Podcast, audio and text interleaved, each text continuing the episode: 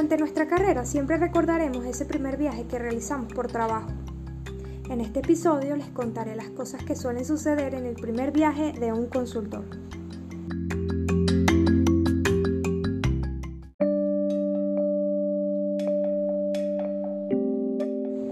Comenzamos con el día en la notificación de viaje.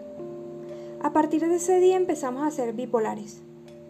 Por ser el primer viaje te sientes increíble, por un lado porque estás logrando internacionalizarte, pero luego recuerdas que estarás un largo tiempo fuera de casa, te sientes triste y comienza la montaña rusa de emociones durante esas semanas previas al viaje.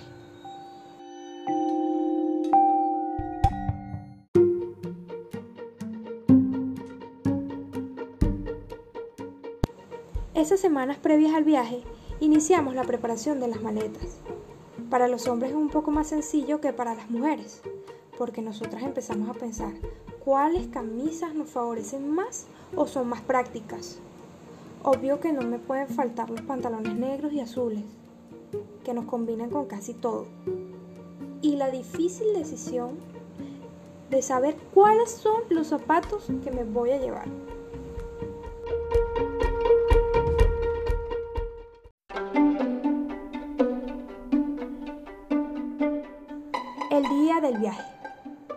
Nos sentimos tristes, quizás muy felices, otros nostálgicos.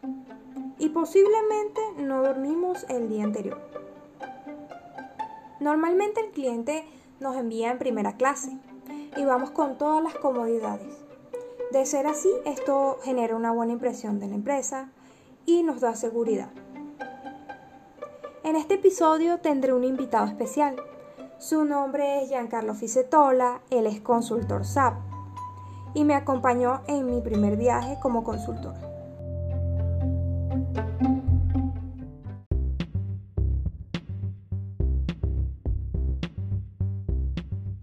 Hola Giancarlos, ¿cómo estás? Hola Grecia, bueno, muy bien. Estoy muy agradecido por tu invitación a este podcast. Este me parece una gran iniciativa, me parece un gran emprendimiento y bueno, aquí estoy para, para aclararte cualquier pregunta que desees saber.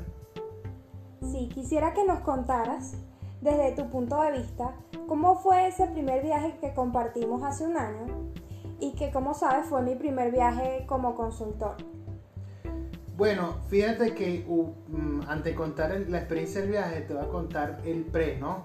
Este, ¿Te acuerdas cuando estábamos en la oficina que nos dijeron, mira, van a viajar para Ecuador? Lo primero que me dio muchísima risa la cara de tragedia que tú pusiste.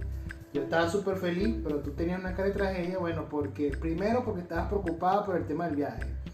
Y segundo, por el, creo que había, ah, en el proyecto había ciertos problemas técnicos, tú estabas así un poco nervioso. Hasta que el gerente de consultoría eh, me da muchísima risa porque el pana dice, no, no, no, ya yo tengo el control, pana. Cuando él dice eso, yo me pensé, coño, este pana es que tiene un control remoto, digo yo. Pero sí, entonces ahí te pusiste un poco nervioso y yo estaba muy feliz. Y bueno, voy a volver otra vez a Ecuador. Y bueno, de eso de contar la experiencia contigo, quiero contar una experiencia de mi viaje, ¿no? En ese viaje que hicimos juntos. Y yo no sé por qué cuando tú viajas, por ejemplo en mi caso, yo no sé si a ustedes les pasa lo mismo, eh, yo no sé, tres días no puedo dormir. Durante esos tres días no duermo, estoy nervioso, este, me pongo en la televisión y por casualidad están pasando la película Destino Final. Voy para cualquier sitio, entonces por toda la esquina, mira, que por allá se cayó el, avión. entonces yo no entiendo por qué siempre pasan esas cosas. Bueno, será mi mente. Y eso incluyele, que me da muchísima risa, porque que, cada vez que viajo, me siento como si fuera la primera vez que viajara. Porque mi mamá cree que voy por una guerra, porque me pone más medicina como si fuera farmatodo. Y mi papá dice, no, mira, ponle, ponle candado porque esto te vayan a abrir la maleta. Ni si te la van a abrir, te la van a abrir, ¿qué me van a quitar? Medicina o ropa. No, ahorita durante el viaje, recuerda Grecia, no sé si te acuerdas cuando andaba todo nervioso por, por el tema del, del, traslado al aeropuerto y te llamaba cada rato en Grecia, mira, el transporte y la broma. Y mira, yo estuve tan nervioso que ese día anterior no dormí. Entonces me paré súper temprano, me bañé, bueno, al final ya llegué al aeropuerto y ese día recuerdo que me encontré con Grecia, estaba toda nerviosa. Entonces yo le dije, Grecia, ya vamos a primera clase. No, pero que no es así. Y digo, coño, Grecia, es primera clase, revisa para que tú veas. Entonces estaba toda nerviosa, hay que dar el, el bolígrafo, porque, es otra cosa que yo no sé por qué para viajar es pocas veces tan traumático. Pero entonces llenaste poco el formulario, entonces la gente te ve así como que si tú fueras un narco con una cara rara, te preguntan que, que, que cuál es la visa, que si no la visa, que si dónde vas, que no vas. Y recuerda que cuando viajamos por Ecuador, estaba el problema ese que pedían la visa, entonces nos veían con una cara rara. Entonces nosotros vamos a sacar la visa en Ecuador. Bueno, después vivimos el proceso de, de, de a ver, la aerolínea y ahí caminamos hacia hacer migración. Pero entonces una de las cosas me da muchísima risa porque cada vez que yo viajo con Grecia, no sé, pero parece que pasan cosas un poco fuera de lo normal. este me da risa porque delante de nosotros había como no, su turbante y esas cosas en la cabeza. Y me da muchísima risa porque el de migración, el que revisa la maleta, y me dice, eh, tiene que quitarse el turbante. Entonces el, musulmán dice, no, religión, religión, religión, no, religión.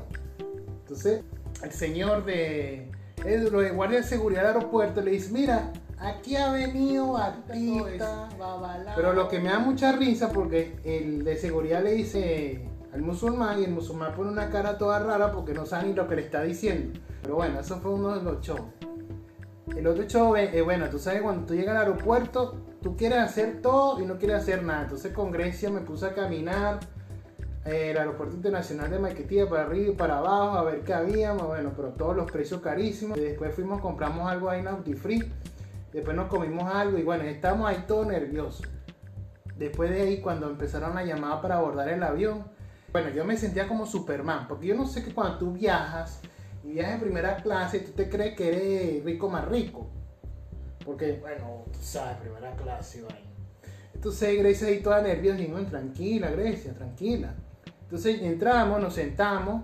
Entonces cuando tú viajas en primera clase, este, en el caso de la reunión Copa, ellos te preguntan, pues, te llaman por tu nombre, tú, te sientes así todo importante y broma. Entonces nos preguntan qué hay de comida, entonces Grecia y toda eh, nerviosa, mira papá, y Grecia te están preguntando cuál es el plato que deseas. Ah. Entonces después cuando nos dan el plato y todo eso, ella, ella le dice, oye Grecia, tómate un vino, ¿no? Porque celebre. Ay, pero no sé cuál es. Agárralo. Pero bueno, la experiencia en viajar en primera clase me pareció, fue muy agradable y bueno, y con yo siempre me río muchísimo porque ella es bastante expresiva cuando está nervioso, se pone a ver por todos lados, se pone a preguntar. Y entonces me da risa porque yo he tenido muchísima experiencia en viajar, pero entonces yo le pregunté, mira Pama, no tiene, porque antes tú viajabas en copa y, en primera clase te daban una almohada, te daban una, eh, una sábana, pero dicen que ahorita no, bueno, saben que todo ha cambiado. Pero bueno, durante todo ese día me gustó la experiencia. La comida estuvo muy buena. Recuerdo que fue una hamburguesa que estaba bien sabrosa. Que después yo quedé picado. Me dio ganas de comerme otra más. Pero tú sabes que nunca te dan para repetir. Este, porque es primer, primera clase te dan pura comida gourmet. Después de ahí nos fuimos para hacer escala. Esa es otra pesadilla. Porque llegas a una escala en Panamá todo asustado, buscando la bendita pantalla de televisión, porque eh, pues, eso parece como una broma de caballo, buscando a ver dónde están los caballos y buscando el bendito número de, la aerolínea, no, que yo, que tú, entonces, uy, qué corredera, porque el tema es que cada vez que llega al aeropuerto, son como media hora, 15 minutos, entonces uno todo asustado, oye, Grace, vamos a perder el vuelo, dale, cura, apura, apúrate. Y bueno, corriendo hacia la escala, bueno, entonces después hay la escala de Panamá a Ecuador, este, bueno, ahí nos toca otro personaje, que las personas con que ya se quieren estar cambiando de asiento, que si mi mamá, que si el perro, yo no sé por qué tienen esa mala costumbre. Y bueno, ahí disfrutamos del viaje, también nos repitieron el menú, entonces se, me cumplió una, un deseo, porque coño, la hamburguesa estaba buena, vamos a estar claro, Grecia estaba buena. Sí. Entonces me comí una doble hamburguesa, claro, después a como a las dos horas andaba con, la, con el estómago, yo no sé qué, como que se me dicen echado ladrillo. Este, bueno, de ahí llegamos y nos van a buscar al aeropuerto. Eh, eh, me da muchísima risa porque nosotros con una cara así como que, oye, ¿quién, ¿quiénes son? Ay, a ver, no. Bueno, entonces nos buscan aeropuerto y broma, nos montamos, pero no, esos panas que nos montamos, que nos llevaron a nuestro destino final, se creen o, se la pasan viendo muchas películas de Rápido y Furioso o se creen Toreto, porque mira, esos panas venían a esa carretera, yo me sentía como estuviera levitando. Estaba tan asustado que yo no sé si era la hamburguesa esa que me cayó como ladrillo o el, viaje es tremendo viaje demasiado loco. Iban como más de 120 kilómetros por hora y este pana, ¿qué es eso? Se tardaron lo normal que se tarda uno de Guayaquil a Manta son cuatro horas. Estos panas se tardaron dos horas nada más para llegar al destino final que era la ciudad de Manta. Sí, no, no, fue un viaje bastante duro, pero gratificante. Eh, bueno, te comento esto porque hay muchas personas que ven como viajar, eh, eh, viajar es gratificante, pero también es agotador. Porque fíjate que este viaje que hicimos nosotros, yo me siento que cada vez que tengo que venir para esta ciudad, me siento como si hubiese ido a Europa. Hoy es el mismo tiempo, o sea, demasiado tiempo se demora uno para llegar acá. Dos horas, el vuelo la escala y prácticamente 8, 9 horas para venir para acá. Es muy agotador, o sea, es bastante agotador viajar a esos vuelos así con, con escala y tanto tiempo. Pero bueno, es una experiencia gratificante este, haber compartido con Grecia, verdad que Grecia es, un personaje y una chica muy, muy expresiva, no este, verbalmente, sino a través de los ojos.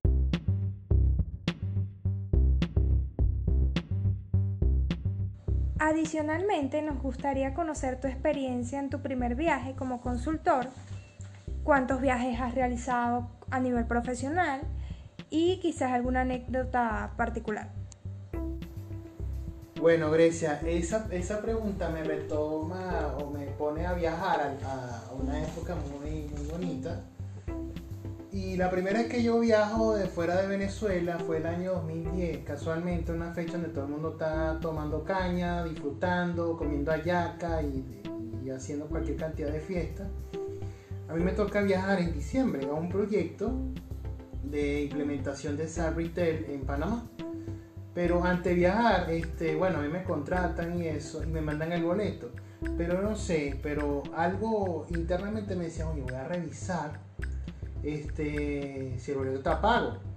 Cuando reviso, lo que hicieron fue la reserva. Ay, Dios, qué dolor de cabeza. Y eso fue un viernes, me tocaba viajar un sábado. Recuerdo un viernes 3 de diciembre año 2010. Y yo dando cabezas, ay, no voy a poder viajar, estos locos que me mandaron esto incompleto. Bueno, al final este, me pagaron el boleto y todo, bueno, todo nervioso y, no hubo ningún problema. Pero el tema no es, no es eso, el tema es que cuando viajo, y la primera vez que viajo solo a un proyecto así, bueno, ya te imaginarás el poco de ropa, la, la medicina, que el otro, que mi papá, que el candado, que mi mamá, bueno todo nervioso y al final el poco de cosas que uno carga, que si la mochila, que si esto, que si la chaqueta. Recuerdo que mi tío viajó de España hace muchos años, me regaló una chaqueta al Barcelona, entonces yo todo presumido con la chaqueta al Barcelona, de España. Y bueno, ahí llego al aeropuerto y me da mucha risa porque cuando viajas solo, te ven o cara de narco o cara de delincuente, cara de algo raro. Entonces me empezaron a preguntar en el counter que a dónde iba, qué, iba a hacer allá. Y dije, bueno, mira, yo soy un consultor de sistema, voy a trabajar allá un tiempo. Y eso. Este. Y recuerdo que ese día estaba muy asustado, pero también estaba muy feliz. Estaba muy feliz. Y por cosas del destino, yo no sé por qué, me conseguí a varias personas que eran consultores. O sea, y ¿qué es esto? Pero bueno, eh, ahí estuve en el aeropuerto, esperando, todo asustado, verdad que ese día me, cansó mucho. Cuando llegas a Panamá es una cosa, porque una de las recomendaciones que le doy a ustedes es, señores, cuando viajen lleven su bolígrafo. Yo no sé, todavía estamos en plena tecnología y todavía hay que llenar esos benditos formularios que te preguntan que a dónde va, que si impuestos, que si cuánto trae de divisa, bueno, ese poco de preguntas que incomoda.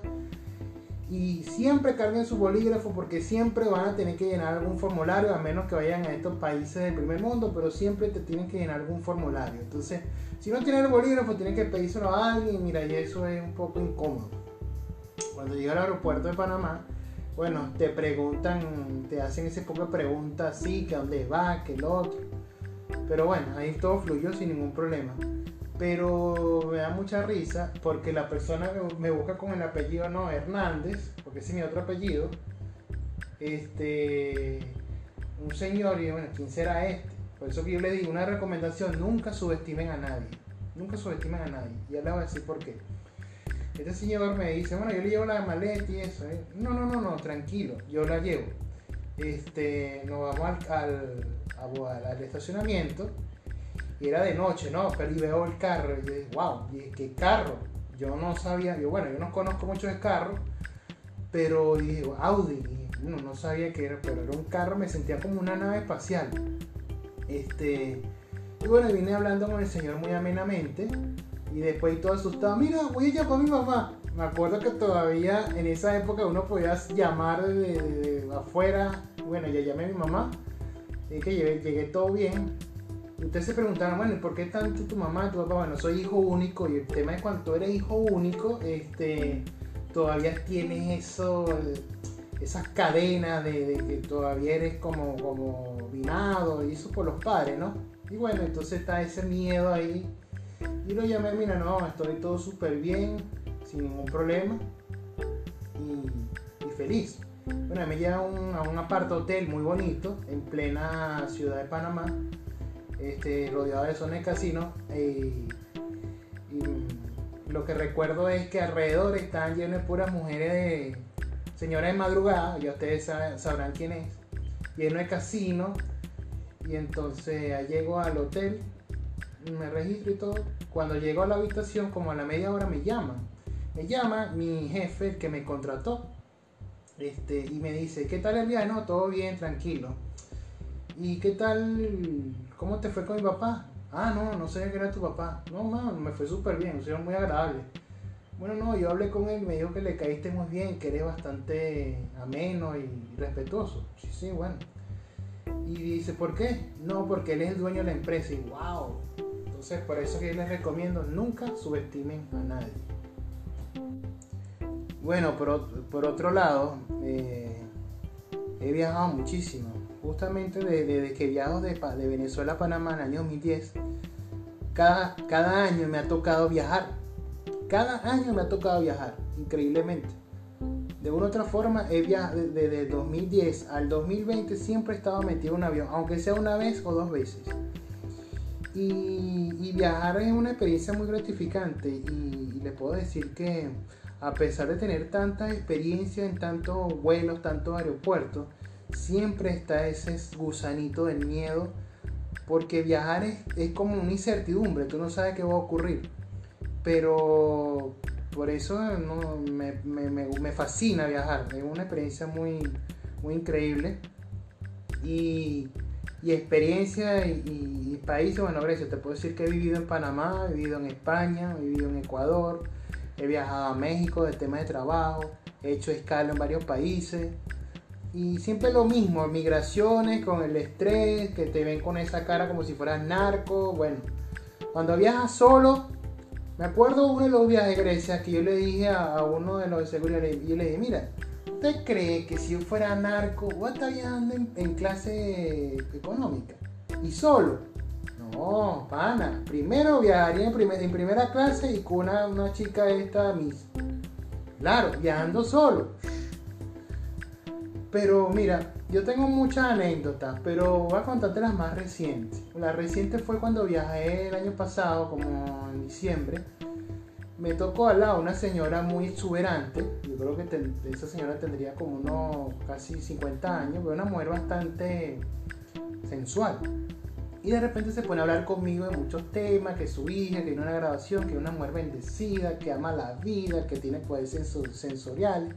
Y ella hablando, hablando, hablando, se pone a hablar conmigo de sexo tántrico. Y yo, wow.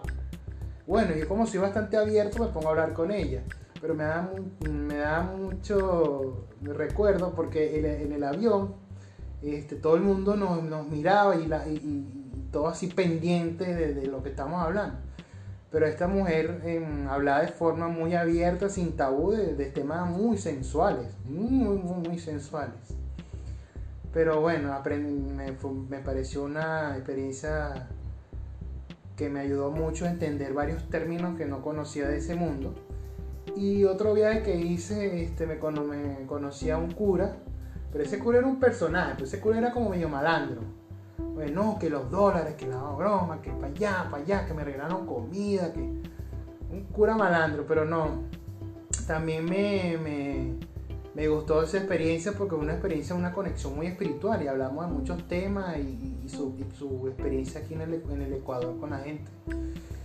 Y otra experiencia que te puedo contar, este, en uno de los viajes que hice en España, que, que las personas que me revisaron, tú sabes que inmigración te revisan, entonces el guardia de seguridad dice, wow, hostia tío, qué tremendo, tú sabes, esa palabra que empieza por C y termina por O, y se lo dice a su compañera, y ¿qué es esta loquera? ¿Qué es esto? La primera vez que me pasa eso, pero bueno, en España ya todo lo que ustedes se imaginan ocurre.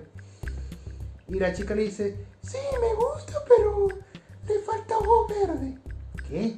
Y no sé. Dice la guardia de seguridad del aeropuerto del Prat de Barcelona, imagínense. Y bueno, y así me han pasado muchas anécdotas. Pero yo le agradezco a Dios por todas las oportunidades, ¿verdad? ¿Verdad que el ser consultor es una experiencia que te hace crecer en todos los aspectos de tu vida, no solamente profesionalmente, sino personalmente? Te permite conocer muchas personas, las cuales se pueden convertir o en tus mejores amigos o en tus mejores enemigos. Bueno, muchas gracias Giancarlos por contar tus experiencias en mi podcast. Gracias a ti, Grecia. Estoy muy agradecido por la invitación muy agradecido por, por haber viajado en el tiempo y por compartir estas experiencias que hemos compartido juntos como profesionales. Me parece una forma gratificante y de llegar a las personas desde otra perspectiva, de contar otras historias que no se cuentan del mundo de la consultoría. Este fue todo el episodio de hoy. Muchas gracias por escucharlos. Nos vemos en el próximo podcast de No Soy Consultor.